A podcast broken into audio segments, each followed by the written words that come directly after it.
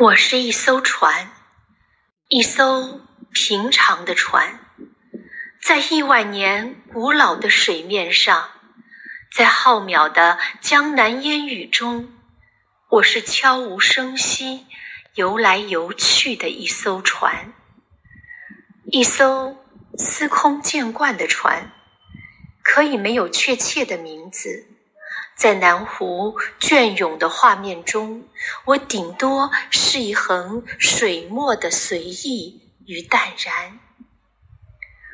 我是一艘船，一艘沉默的船，在乌云密布、雷声隆隆的中国，我闭口无言，等着老朽残年，一把火烧出人间冷暖。那天，一群年轻人匆匆而来，他们才是火啊！